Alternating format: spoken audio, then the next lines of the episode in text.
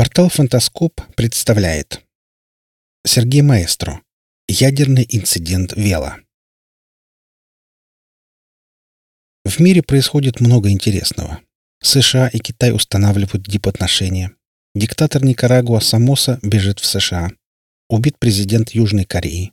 В Иране демонстрантами захватываются американское посольство, а в Ливии оно просто сжигается. Войска СССР вошли в Афганистан. Китай вводит войска во Вьетнам. В Европе начинает функционировать европейская валютная система. Впервые женщина становится премьер-министром Великобритании. Событий много, но среди них есть одно весьма загадочное и необъяснимое. Итак. Начало. США создали серию спутников под названием «Вела». Эти аппараты оснащались рентгеновскими детекторами и фотодиодными датчиками, способными фиксировать ядерные вспышки. Эти спутники запускались на орбиты высотой от 100 тысяч до 200 тысяч километров в избежании попадания в радиационные пояса Ван Аллен.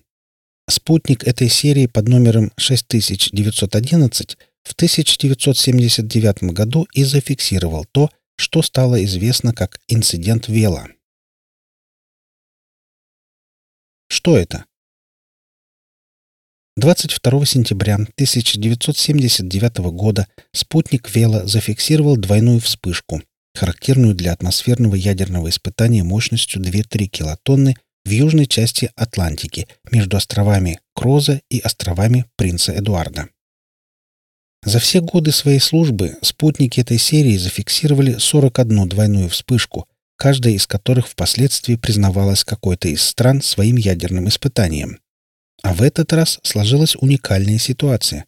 Никто из ядерных держав не взял на себя ответственности за этот взрыв. То есть ядерный взрыв есть, а страны его проведшей нет. Как это?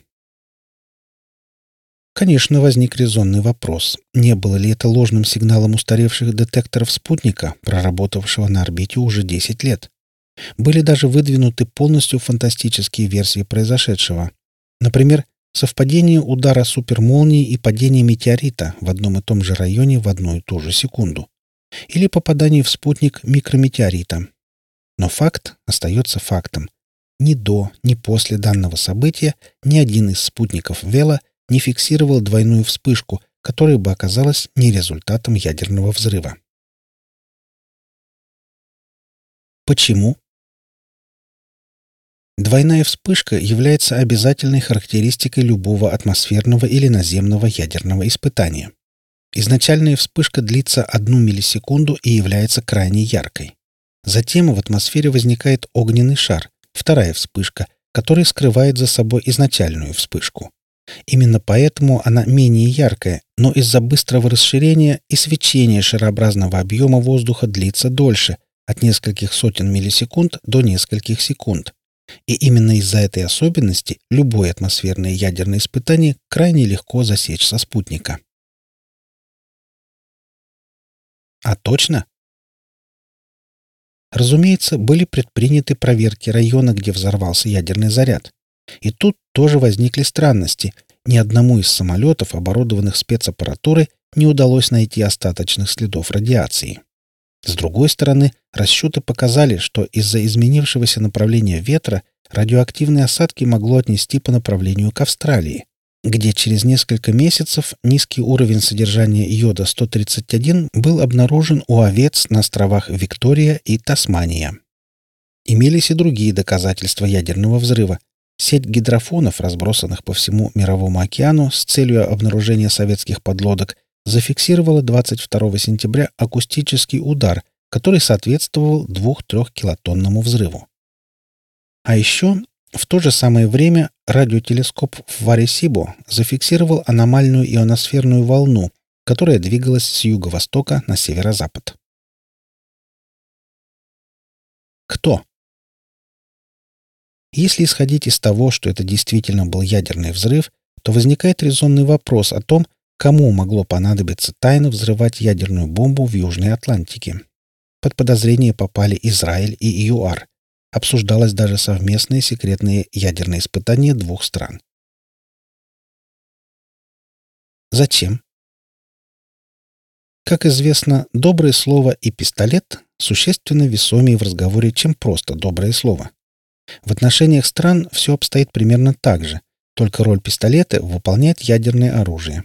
Без него к вам на территорию могут запросто снарядить экспедицию по насаждению демократии и толерантности, а заодно пересмотреть пользование вашими природными ресурсами. И именно поэтому все страны, кто хоть как-то может себе это позволить, стараются обзавестись собственным подобным аргументом в возможном споре. А зачастую даже врут.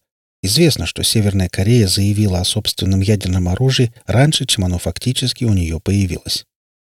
А так, чтобы ядерное оружие у страны было, но она эту козырную карту в игре за международным политическим столом не использовала, это что-то абсурдное, бессмысленное и немыслимое. А что наши подозреваемые? Известно, что ЮАР имела собственную успешную программу создания ядерного оружия.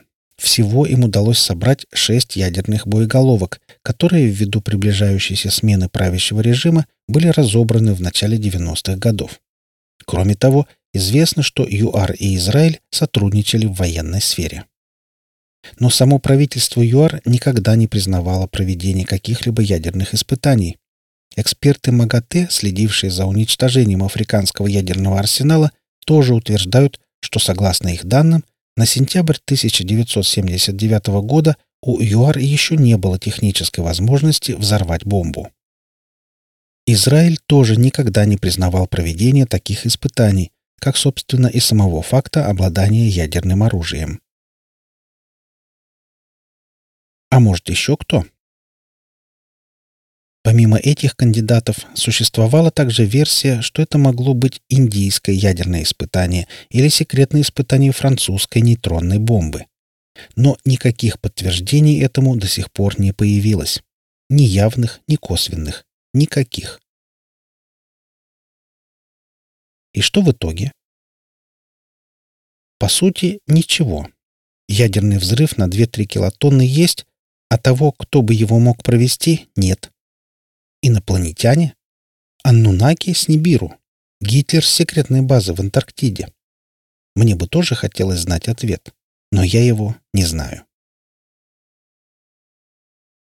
Вы слушали статью «Ядерный инцидент Вела». Автор Сергей Маэстро. Читал Олег Шубин.